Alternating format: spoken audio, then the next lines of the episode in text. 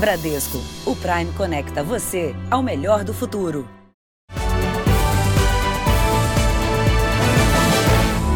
Bradesco, o Prime conecta você ao melhor do futuro.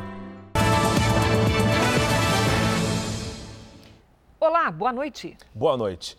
Um acidente com um ônibus de turismo no Paraná deixou hoje 19 mortos. Equipes de Santa Catarina ajudaram no socorro às vítimas. Ainda não é possível dizer a causa exata do acidente, mas o local é conhecido por ser perigoso. A pista estava molhada quando o ônibus bateu em uma mureta.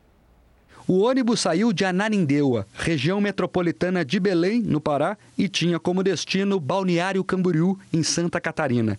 Por volta das oito e meia da manhã, quase no fim da viagem, na descida da Serra do Mar, na BR-376, em Guaratuba, no Paraná, o motorista perdeu o controle em uma curva e bateu na mureta de contenção. Saiu da pista e tombou nas margens da rodovia. O ônibus ficou destruído. 19 pessoas morreram entre elas cinco adolescentes e uma criança. Os corpos foram encaminhados ao ML de Curitiba. Outras 31 pessoas ficaram feridas, sete delas em estado grave, e foram encaminhadas a hospitais do Paraná e Santa Catarina. Quem saiu com vida não esquece os momentos de horror. Coisa que ninguém pede para que aconteça na vida, né? Uma cena dessa. O motorista prestou depoimento por mais de uma hora. Ele disse que o ônibus perdeu os freios e, com a alta velocidade por causa da descida da serra, ele acabou perdendo o controle do veículo na curva e tombou. O segundo motorista, que estava descansando no momento do acidente, ainda não foi ouvido. Eles estavam se revezando, inclusive ele tinha acabado de assumir a, a, direção do ônibus. Segundo a polícia, a empresa de turismo estava regular. Uma perícia deve ajudar os investigadores a descobrir mais detalhes do acidente. Veja agora outros destaques do dia. Presidente Bolsonaro diz que matéria-prima de vacinas chega nos próximos dias. Sistema de saúde de Rondônia entra em colapso e pacientes são transferidos para outros estados. São Paulo tem primeiro dia de fase vermelha à noite, em feriados e fins de semana. Depois de vacinação, Israel registra menos internações de idosos.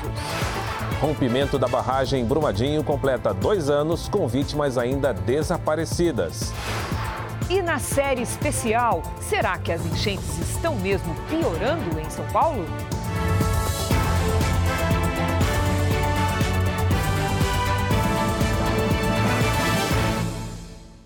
Oferecimento Bradesco. Experimente o futuro. Fale com a Bia.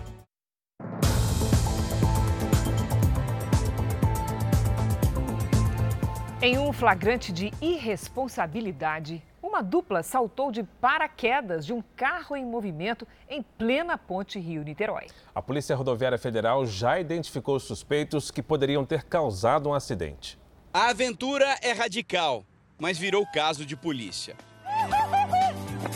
O perigo, o grupo fez questão de registrar. Dois paraquedistas sobem no teto de um veículo em movimento e saltam da ponte Rio-Niterói. Uma moto aquática resgata um dos paraquedistas.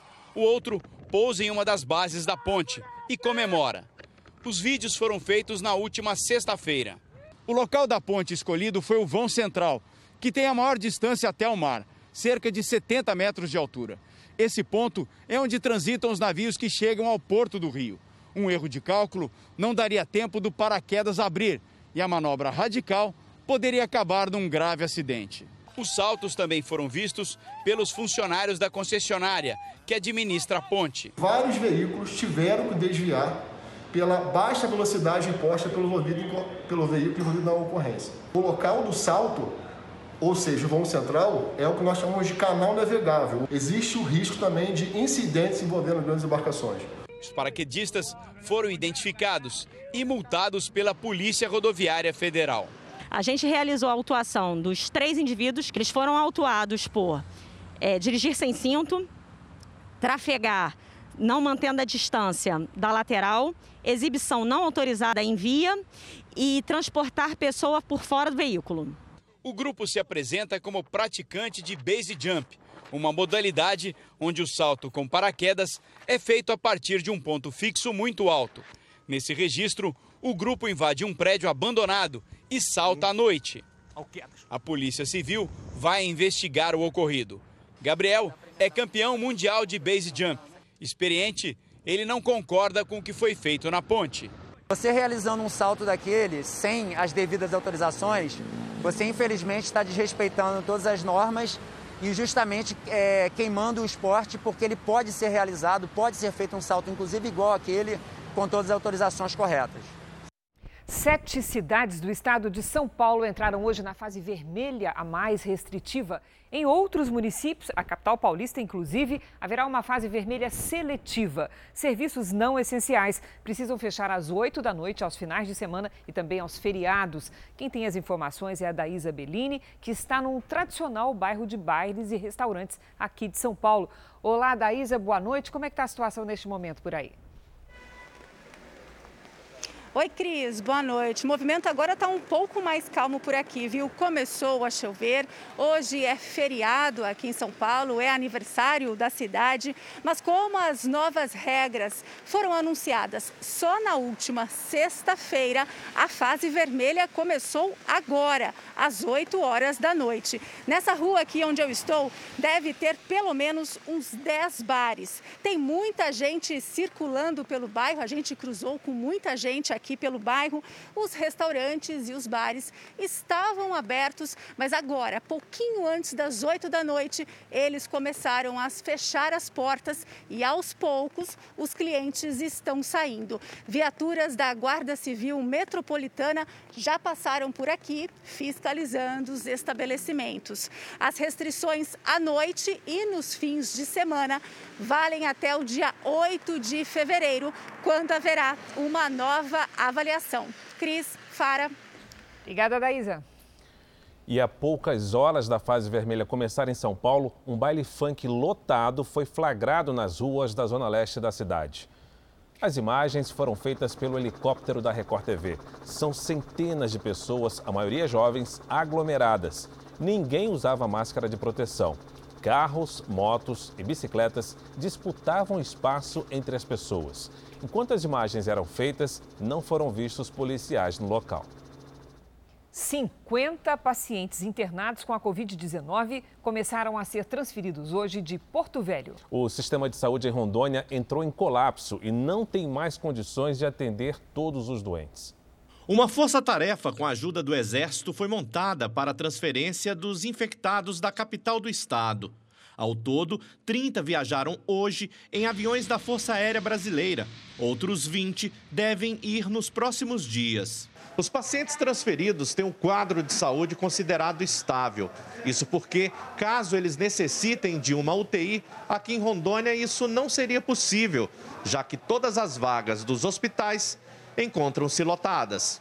Mas um problema é a falta de médicos para atender a demanda. Mas o que não está faltando hoje é fechar a escala com médicos, faltando médicos, e é, leitos de, de UTI para casos graves. Em todo o estado, mais de 580 pessoas estão internadas com a Covid-19 e mais de 2.100 morreram com a doença. Teve início hoje no Amazonas a vacinação com lote de 132.500 doses da vacina de Oxford. Também hoje entraram em vigor as novas regras de segurança sanitária para tentar frear o avanço da contaminação pela Covid no estado. Uma segunda-feira silenciosa. Avenidas desertas, comércio fechado. Quem mora no Amazonas só pode sair de casa em situações de extrema necessidade para buscar atendimento médico, comprar remédio ou comida. É importante porque do jeito que está só vai piorar. Atividades não essenciais só podem funcionar no esquema de delivery. Nos supermercados é permitida a entrada de apenas uma pessoa por família. Luziette cuida de uma idosa e precisou sair com urgência para fazer compras. Eu vim fazer compra para uma senhora idosa que eu cuido dela todo sábado e ela fica trancada o tempo todo. Para evitar aglomeração nos terminais, a Prefeitura de Manaus determinou que toda a frota de ônibus esteja nas ruas. A Polícia Civil, a Militar, o Corpo de Bombeiros e agentes de trânsito percorrem os bairros para garantir o toque de recolher. A movimentação hoje muito grande isso aí realmente traz preocupação, porque o objetivo da, desse decreto, da, desse, desse ato que está sendo criado, é que as pessoas fiquem em casa para que possam desobstruir os hospitais. Vai ser assim pelos próximos sete dias uma tentativa para diminuir o número de novos casos e principalmente as mortes por Covid-19 no estado. Rigor também para quem furou a fila de prioridades na primeira fase da vacinação contra o novo coronavírus a Justiça Federal determinou que essas pessoas, apontadas na lista oficial divulgada pela Prefeitura, estão proibidas de tomar a segunda dose até que chegue a vez delas, conforme os critérios do Ministério da Saúde. Quem descumprir a ordem poderá ser preso pela Polícia Federal. Entre os proibidos de se vacinar está a secretária municipal de saúde, Chádia Frache. Ela terá que explicar à justiça por que se imunizou antes de quem trabalha nos prontos socorros, que seguem lotados. O governador do Amazonas, Wilson Lima, disse que exonerou o motorista dele, que também furou a fila e tomou a vacina. Já o ministro Ricardo Lewandowski, do Supremo Tribunal Federal, autorizou a abertura de inquérito para apurar a conduta do ministro Pazuello no colapso da saúde no Amazonas. Pazuello visitou hospitais de Manaus nesta segunda-feira. O governador de São Paulo, João Dória, reuniu hoje três dos ex-presidentes brasileiros em um evento a favor da vacinação.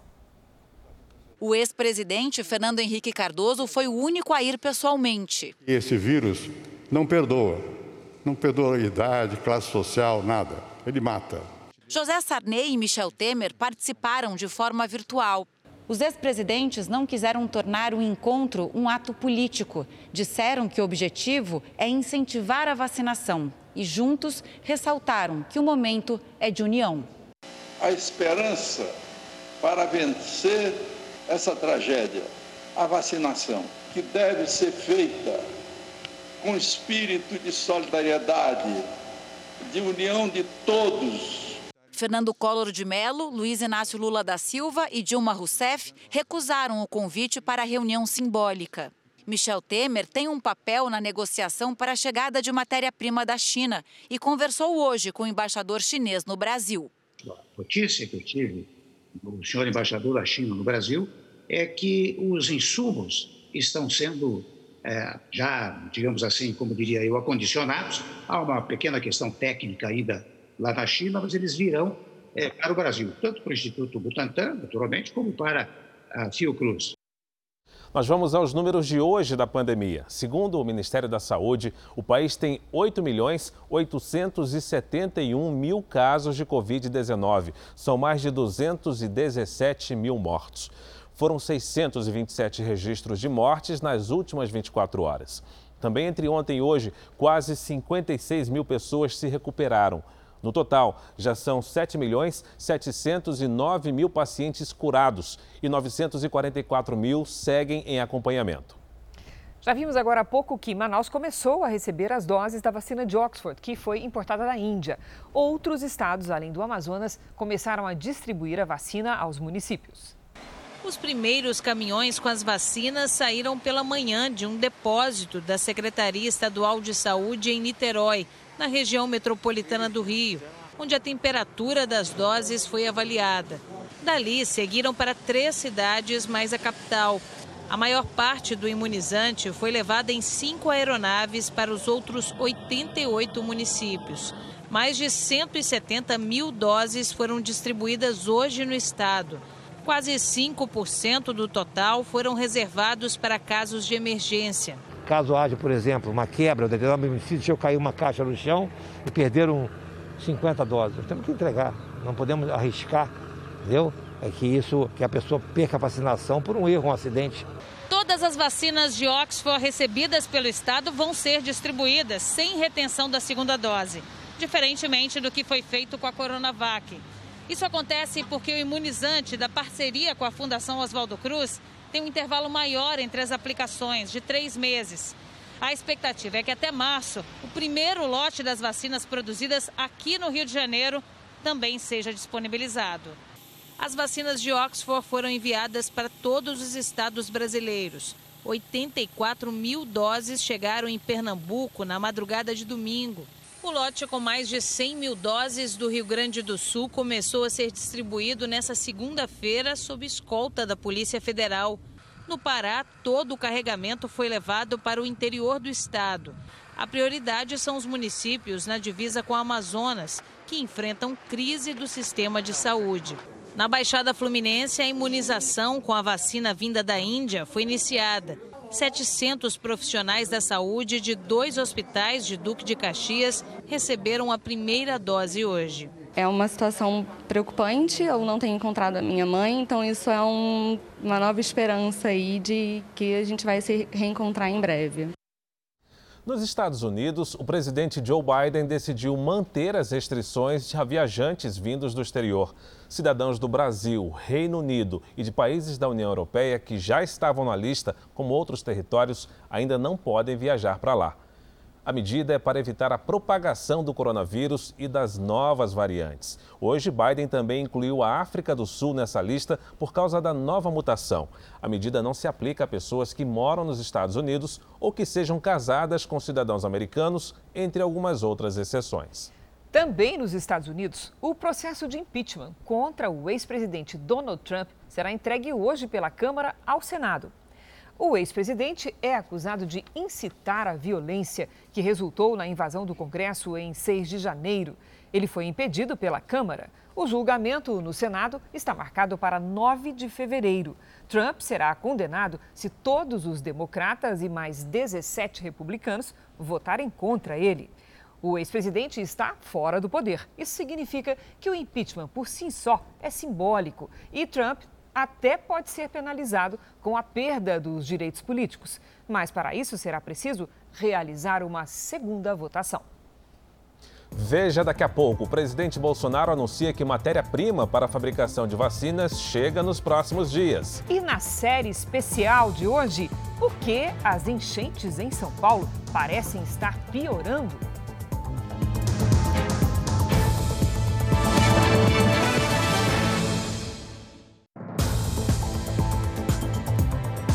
Em uma conversa com apoiadores, o presidente Bolsonaro afirmou que poderá entrar em um novo partido político a partir de março. Isso se o Aliança pelo Brasil, a legenda que ele pretende criar, não preencher os requisitos legais.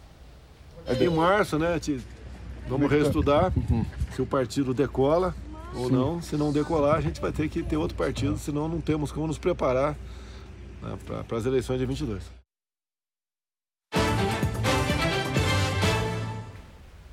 E no ano passado, quase um milhão e meio de microempresas individuais foram abertas no Brasil. É isso mesmo. Isso quer dizer que, mesmo com as dificuldades da pandemia, muita gente decidiu empreender, abrir o próprio negócio. Está conosco a Patrícia Lages, que traz mais informações. Patrícia, é o número recorde, né? Boa noite. Boa noite para você, Cris, e boa noite para você de casa.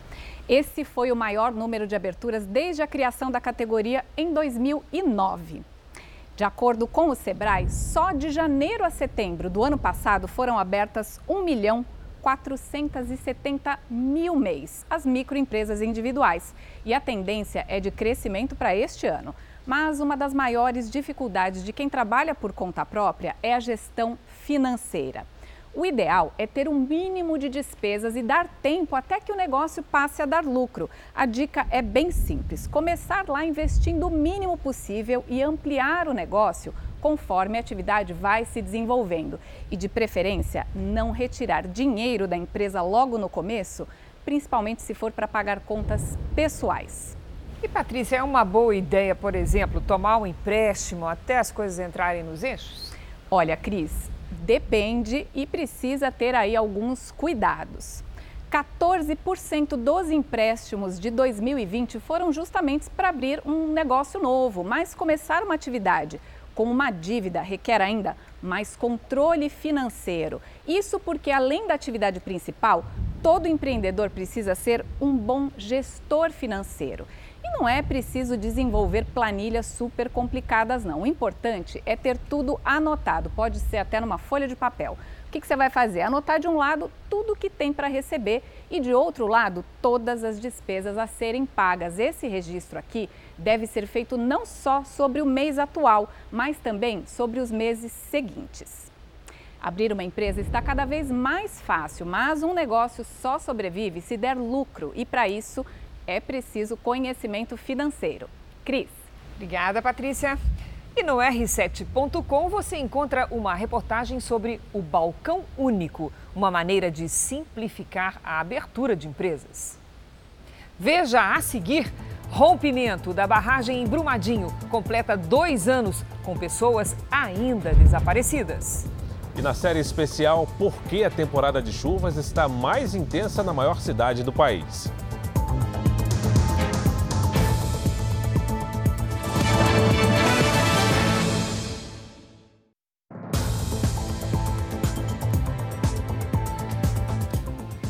E um forte temporal cai neste momento em São Paulo. Nós vamos mostrar algumas imagens para você. Se acompanha aí ao vivo, olha só, imagens no centro de São Paulo e também em bairros próximos sofrendo muito com essa chuva é, que se iniciou agora há pouco, depois de 8 e meia da noite, próximo a 8 e meia da noite. Ainda nesta edição do Jornal da Record, nós vamos mostrar outras informações e novas imagens sobre a forte chuva que cai neste momento sobre a cidade de São Paulo. Dois anos depois do rompimento da barragem da Vale, em Brumadinho, a cidade mineira convive com os traumas da tragédia. 270 pessoas morreram, sendo que 11 delas nunca foram encontradas. Já os problemas com a saúde mental dos moradores dispararam. O filho da Manuele tinha 15 anos quando a região de Brumadinho foi tomada pela lama. Giovanni amava esportes, colecionava medalhas, principalmente no judô. Mas foi na luta que o jovem teve sua primeira grande perda. Perdeu um, um amigo do taekwondo, uma pessoa que ele admirava muito lá. Quando a lama misturada aos rejeitos de mineração da barragem da mina do córrego do Feijão vazou, Giovanni ainda perdeu dois primos. Quatro meses depois, o garoto tiraria a própria vida. Nunca deu um sinal de nada. Nunca, sabe assim, ele era alegre até o último dia. Exatamente ao meio-dia e 28 minutos, mesmo horário do desastre, Brumadinho lembrou os mortos.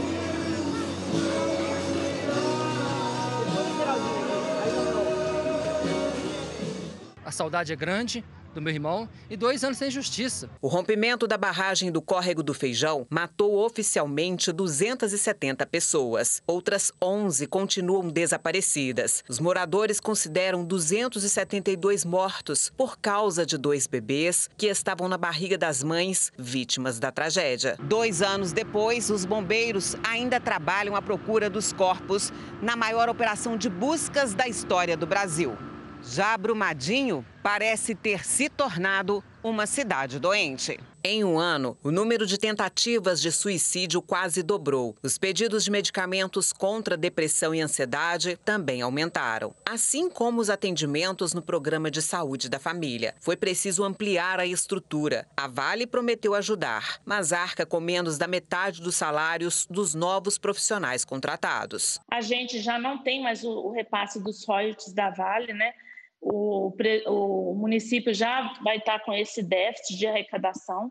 Então, assim, eu tenho muita preocupação, porque todo esse nosso investimento, eu não sei até quando o município vai conseguir manter com recurso próprio. A Vale oferece pagar 29 bilhões de reais em indenizações, enquanto o governo de Minas quer 54 bilhões de reais. A mais recente de cinco audiências foi no Tribunal de Justiça do Estado na semana passada e não houve acordo. A Vale entrou muda, seu calado. Ela quer pagar aquilo que ela acha justo e não o que a justiça e o Estado e o atingido cobra. Ela é a criminosa nesse processo.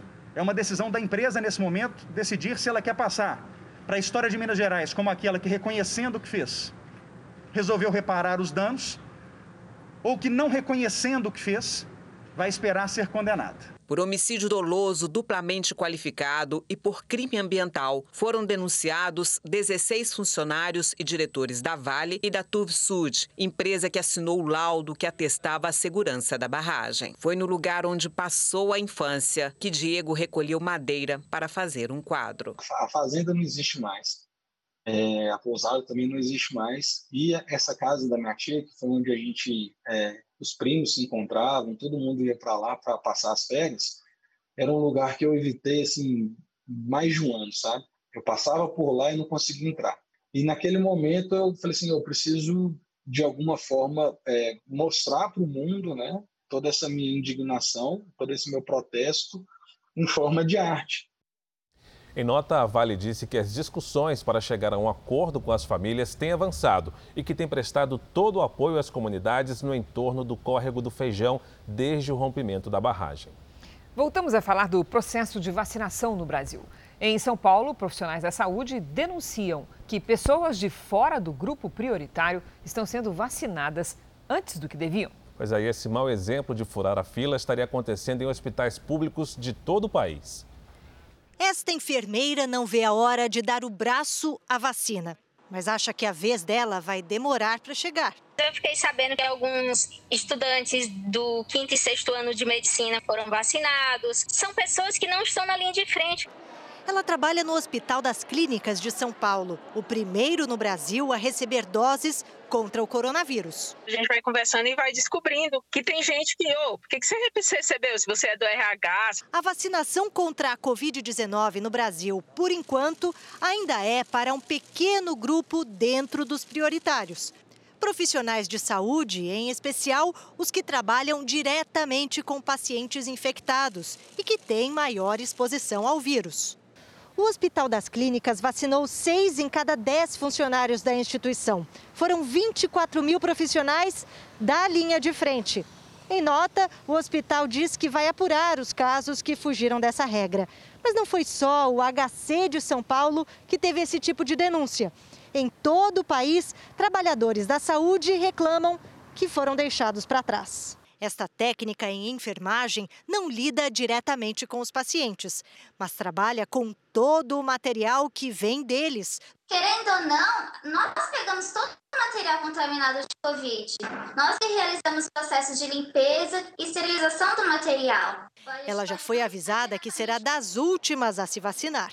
Eu acho que, sinceramente, quem está na linha de frente diretamente com o paciente tem que ser prioridade, mas eu estou vendo que tem pessoas da administração, eu vi pessoas da farmácia que receberam a vacina e eles não são linha de frente. Por que eles receberam e nós não?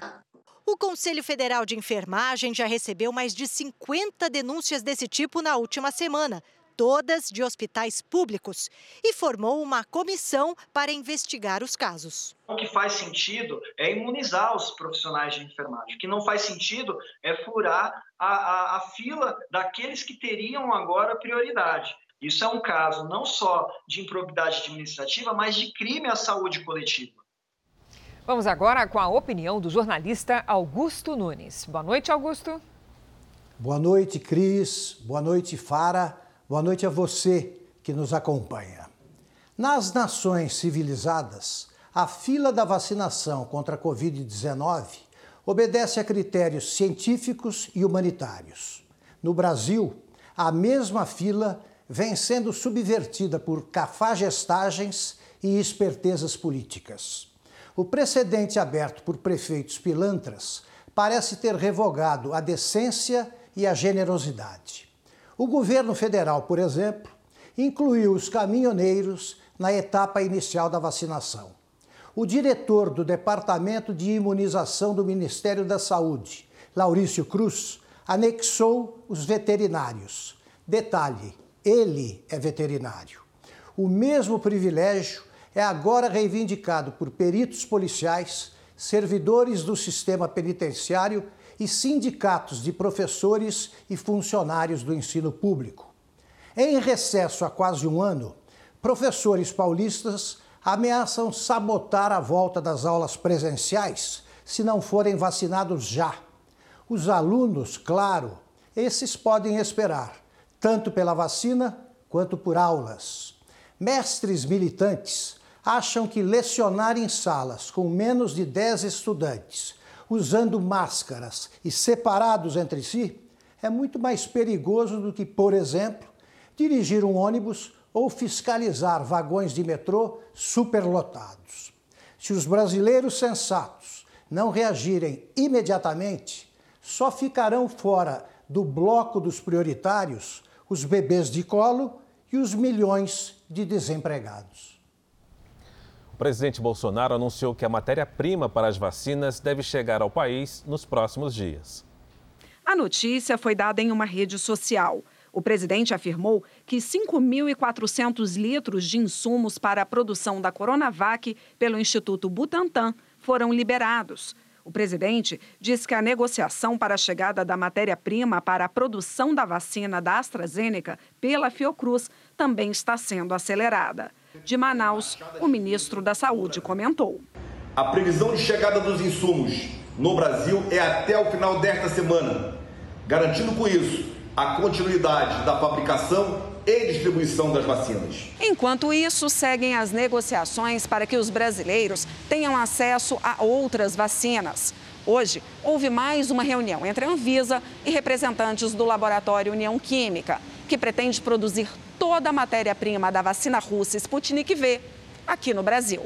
Eu acho que o nosso país tem que ter produção verticalizada é, não pode ficar dependendo. Nós somos uma grande nação e temos que produzir vacina com alta tecnologia aqui no nosso país. No fim de semana, o Ministério da Saúde admitiu que recebeu uma oferta da Pfizer, mas, segundo o Ministério, seria uma conquista de marketing para a produtora da vacina e uma frustração para todos os brasileiros, porque haveria poucas doses do imunizante. A nota diz ainda que as cláusulas do laboratório eram leoninas e abusivas, mas que em nenhum momento o governo federal fechou as portas para a farmacêutica americana. Pressionado pela crise da saúde no Amazonas, o ministro Eduardo Pazuello está em Manaus desde sábado, sem data para voltar a Brasília. Hoje, em entrevista coletiva, o presidente da Câmara, Rodrigo Maia, fez duras críticas ao ministro. Por isso que eu defendo a CPI. Se o Ministério da Saúde não respondeu à Pfizer, é crime. Crime contra a população brasileira. Qual é o nome técnico? Eu não sei, não sou advogado. Mas de não ter respondido à Pfizer, né, ter tratado de forma é, é, de, é, irrelevante a, a, a, o alerta da Pfizer, para mim é crime. O Ministério da Saúde informou que não vai comentar as declarações do presidente da Câmara. E agora há pouco, o ministro Pazuello anunciou que 10 milhões de doses da vacina de Oxford devem chegar ao país nos próximos dias. Já o governador de São Paulo, João Dória, questionou o anúncio feito pelo presidente Bolsonaro. Dória publicou em uma rede social que todo o processo de vacinação foi realizado pelo Instituto Butantan e pelo governo de São Paulo, não pelo governo federal. Ele criticou o presidente por ter anunciado publicamente em mais de uma ocasião que não iria adquirir a Coronavac e anunciou que vai se reunir amanhã com o embaixador da China no Brasil. Em Israel, as internações por Covid-19 caíram 60% entre pessoas com mais de 60 anos. Fontes do Ministério da Saúde relacionam a queda com a campanha de vacinação.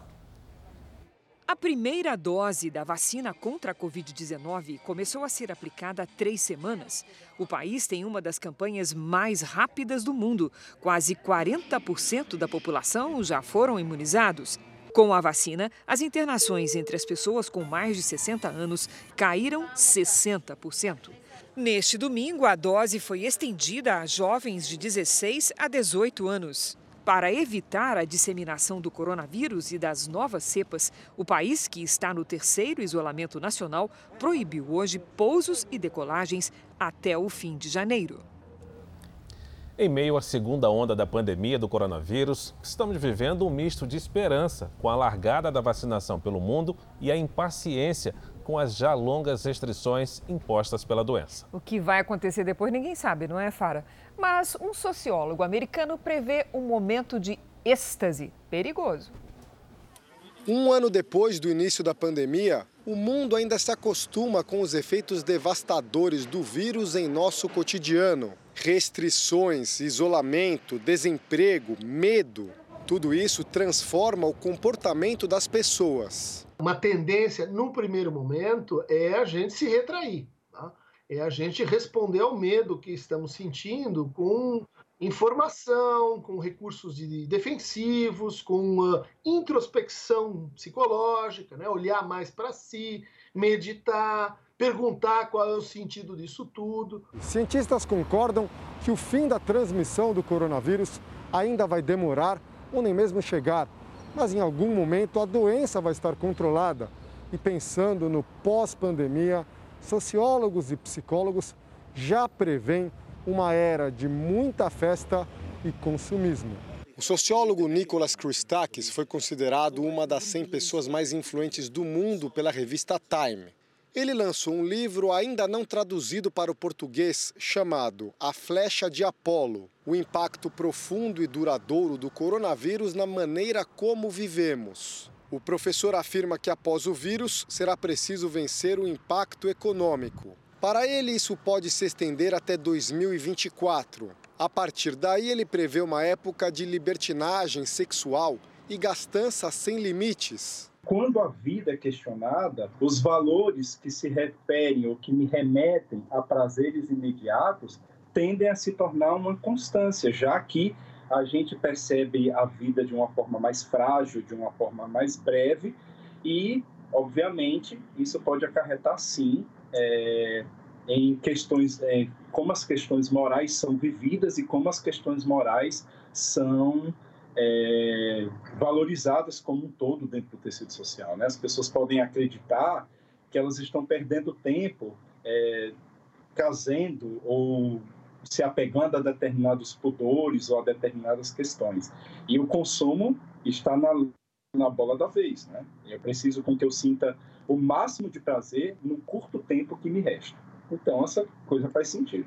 O professor do Instituto de Psicologia da USP, Christian Dunker, também concorda com a tese do sociólogo americano. Historicamente, quando se encerra uma epidemia ou quando se encerra uma guerra, a reação é de festa. Mas ele faz um alerta. Lembra que já é comum entre as pessoas trabalhar muito, com muita pressão durante a semana e a partir de sexta-feira à noite ir à forra. É óbvio que, que, temos os riscos que já são sabidos, ou seja, não leve uma vida assim, né? Não leve uma, uma vida baseada em pressão, pressão, pressão, descompressão, porque esta é uma vida que leva à depressão. A gente também aprendeu mais sobre a arte de se conter durante essa pandemia e ela, e ela devia ser aplicada nesse momento que, para alguns, pode ser vivido assim como um zero ou um. Um ou zero. Pode ou não pode? Então, agora que pode, pode qualquer coisa. Não é bem assim, isso, isso em geral, inclusive, não traz uma grande assim diversão, não traz uma, uma satisfação de alta qualidade. Né? Funcionários do Google em todo o mundo estão formando uma aliança sindical. A intenção do grupo é defender o direito de trabalhadores em tempo integral, temporários e fornecedores de serviços. Por anos, funcionários da Alphabet, que controla o Google, reclamaram das condições de trabalho e práticas comerciais. De acordo com a legislação americana, a Alphabet pode ignorar as exigências do sindicato até que ele consiga apoio da maioria dos funcionários. Há sete dias das eleições no Congresso Nacional aqui no Brasil, a recriação da CPMF entrou na campanha pela disputa à presidência da Câmara. E já foi definido o esquema de votação para garantir a segurança dos parlamentares em meio à pandemia. O presidente da Câmara, Rodrigo Maia, disse hoje que as urnas vão ficar bem separadas umas das outras, para evitar risco de contágio da Covid-19. 18 urnas ficarão no Salão Verde e mais três no Salão Nobre, especialmente para quem está em algum grupo de risco. A disputa na Câmara tem dois candidatos principais. Eles reúnem, cada um, o apoio de mais de 10 partidos. Arthur Lira, do Progressistas, tem legendas da base aliada e a simpatia do Palácio do Planalto. Lira saiu de Brasília pela manhã e cumpriu agenda na Bahia e no Espírito Santo, completando o giro por todos os estados brasileiros. Baleia Rossi, do MDB, formou uma aliança entre partidos de centro e de esquerda e é o candidato de Rodrigo Maia. Em São Paulo, participou de encontros fechados com deputados. Nas redes sociais, Baleia Rossi compartilhou a manifestação de apoio recebida pelos deputados do PT de São Paulo e disse que vai defender investimentos no ensino público. Nos bastidores, a equipe econômica conta com a vitória de Arthur Lira para retomar a criação de um novo imposto parecido com a antiga CPMF. A ideia é defendida pelo ministro da Economia, Paulo Guedes, e também foi encampada por Lira no ano passado. Mas hoje o deputado disse que não é favorável ao novo imposto e que essa é uma decisão que deve ser tomada pela maioria dos parlamentares. O presidente da Câmara pauta as matérias que tiverem maioria, que tiverem acordo. No Senado, Simone Tebet, do MDB, e Rodrigo Pacheco, do DEM, disputam o comando da casa. A MDBista tem a maior bancada do Senado e conta ainda com o apoio do grupo Pro Lava Jato, além de fazer acenos à base aliada. Rodrigo Pacheco montou uma aliança com partidos governistas e até o PT, além de contar com a simpatia do Palácio do Planalto. Nos últimos dias, o sul é a região do país que concentra o maior volume de chuvas e muitos transtornos. Vamos conversar com a Lidiane Sayuri sobre a previsão do tempo. Mais chuvarada por aí, Lid? Vem sim, Cris. Boa noite para você, para o Fara, para todo mundo aí do outro lado. Novos problemas podem acontecer, inclusive em Santa Catarina. Nesta terça-feira, a chuva mais pesada vai se concentrar entre o norte gaúcho e o Paraná. No Sudeste, atenção entre o litoral sul de São Paulo e a capital paulista. Em São Paulo e sul de Minas Gerais, previsão de chuvas isoladas à tarde. Em Mato Grosso do Sul, temporais com rajadas de vento. O tempo fica firme em boa parte do Rio de Janeiro e de Minas Gerais até o interior nordestino. Na região norte, risco de temporais isolados no Pará e no norte do Maranhão. A chuva pode apertar também no Amapá.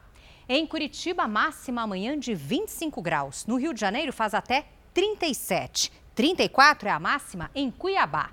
Em Natal, 30 e em Boa Vista, até 33.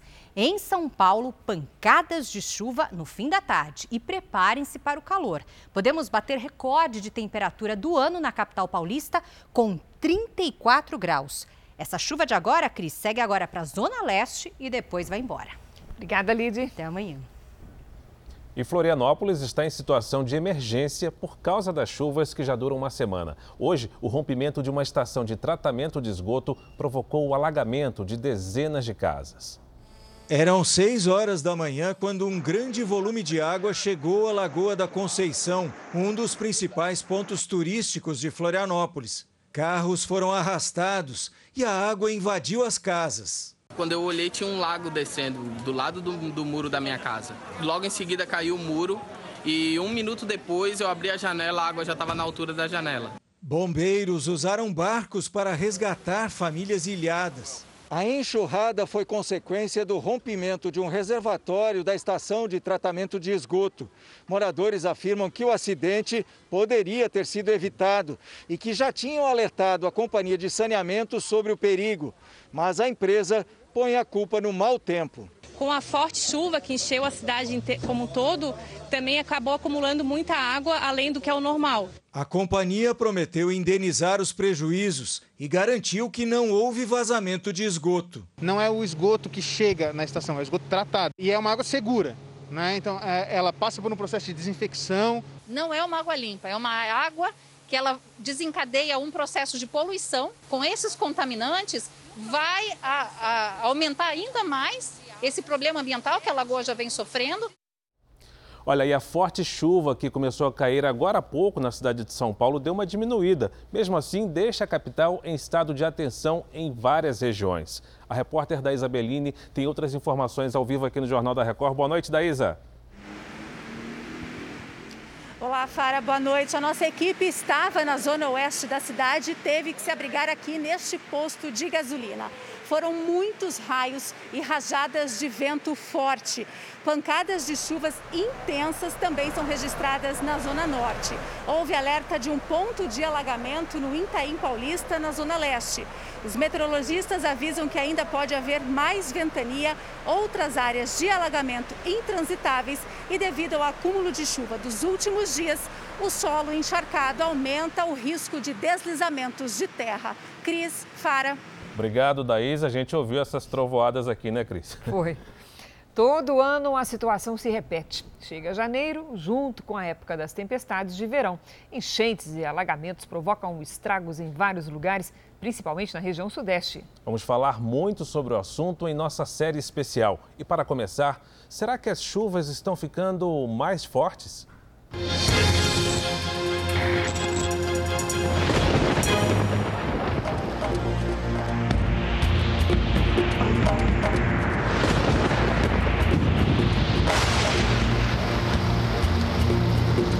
Todo ano é a mesma coisa. Chega fim de dezembro, janeiro, fevereiro e março.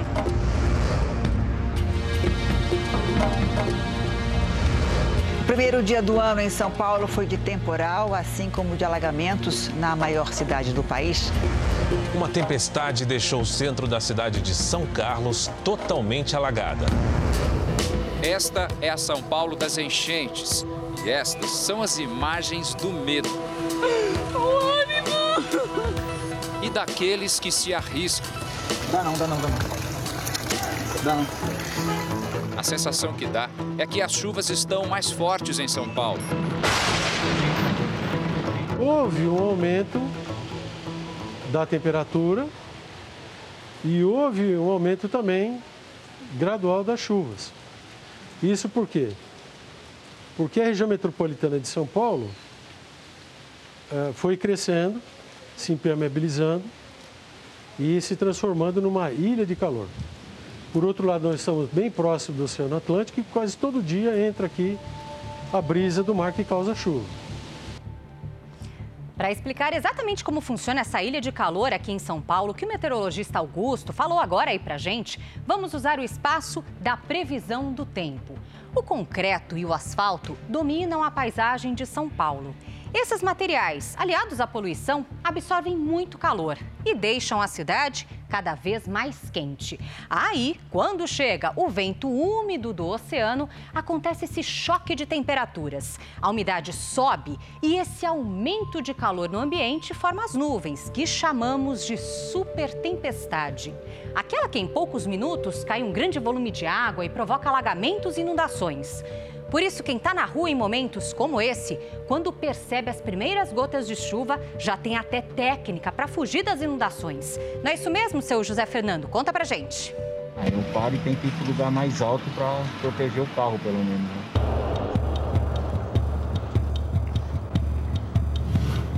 A cidade cresceu demais. O concreto e o asfalto são marcas da capital paulista. A água da chuva, que antes era absorvida de maneira mais natural, virou um problema. Olha aí, mais uma tarde de verão. Estamos na marginal do Rio Tietê e o trânsito logo fica lento. A água que chega em grande volume vem dos afluentes do principal rio da capital paulista e o Tietê vai enchendo. A marginal também. A água se acumula nas pistas. Alagamentos são registrados em toda a cidade. São Paulo entra em estado de atenção. Olha aqui, gente, o carro vai embora. Zona Norte também é afetada. Vamos até lá. Olha como é que fica a situação dessa avenida mais ou menos aí uma meia hora, 40 minutos de chuva e o trânsito já está parado. Inclusive os ônibus que são mais altos preferem não passar por aqui. Ó, ainda dá para ver a faixa aqui no chão, mas aos poucos é claro que vai ficando cada vez mais profundo. Nem todo mundo pensa do mesmo jeito. Esse aí resolveu atravessar com bicicleta mesmo, só que chegou agora, naturalmente já não deu mais. Você foi corajoso para encarar essa rua, hein? Esse aqui tava menos, mas tá cheio, tá até o joelho. É assim toda vez que chove forte. Não é por acaso que essa placa foi colocada bem ali. Uma cidade como São Paulo sofre demais com a impermeabilização, asfalto e concreto por todo lado. Uma rua como essa aqui acaba ficando desse jeito praticamente todo ano. Alagada, olha só, motorista ainda tenta desafiar essa situação que por aqui é corriqueira. Será que ele vai conseguir? Chegou até a metade, desistiu, trouxe até uma ondinha aqui para o nosso lado. O motorista consegue voltar. Quem já está acostumado prefere não se arriscar. Qual que é o seu limite de segurança na hora que o senhor percebe que tem rua alagada? O que, que o senhor faz? Ah, o, embaixo do motor do carro tem um suspiro que se um, 40 centímetros de água. Se o motor absorver água, dá pane e, e aí complica a nossa vida. Pela sua experiência, então, não compensa entrar aí? Não, se entrar é, é assumir um risco desnecessário. Na maior cidade do país, há locais em que os alagamentos têm praticamente dia e hora marcados para acontecer. Este arquiteto afirma que isso é resultado de falta de planejamento. Reconfigurando ruas e avenidas, né? É, é, configurando o traçado delas, né? Para que a gente possa ter um espaço ali para onde as águas possam escorrer, porque esse problema de drenagem urbana, né, das águas pluviais, é um problema de espaço. A gente tem que liberar espaço para que as águas da chuva possam correr através desses canais. É o que acontece em Franco da Rocha, na região metropolitana. Enchente por aqui é rotina. O rio Juqueri, que corta a cidade, sempre transborda. A Larissa convive com isso desde criança. Olhar para o rio que passa em frente à casa da família dela e tentar entender alguns sinais que vêm das águas se tornou necessário. Hoje em dia nós temos já alguns métodos para se precaver da enchente, como por exemplo avaliar o tempo de chuva, se a chuva começou na cidade vizinha e a altura que o rio está. Cientes do que a água pode fazer, eles tiveram que se adaptar. Praticamente todas as casas desta rua precisam deste acessório, que é fundamental. É uma comporta feita de uma placa de metal pesada, complicada para o pessoal manusear mas se não é a comporta na frente de casa, complica tudo. A gente não consegue garantir que não vai entrar água no imóvel, né? Então a única maneira que a gente consegue ficar tranquilo, um pouco tranquilo, é colocando as comportas. Aqui na casa dos seus pais tem quantas? Seis. Seis comportas? Seis comportas. São todas assim, muito bem fechadas. Mas em 2016, a água subiu muito, praticamente na altura da cintura da dona Isilda, mãe da Larissa. Só que tudo apodreceu. Eles perderam tudo dentro de casa. Nesta enchente de 2016, mais ou menos qual foi a estimativa de prejuízo que eles tiveram? Calculando por baixo, uns 100 mil reais. 100 mil? Com muito esforço, a família se reergueu. Mas não é assim para muita gente.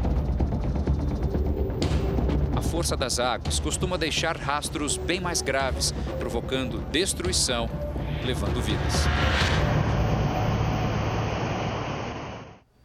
O Jornal da Record termina aqui. A edição de hoje na íntegra e também a nossa versão em podcast estão no Play Plus e em todas as nossas plataformas digitais. Parabéns, São Paulo, 467 anos. Um abraço do Jornal da Record.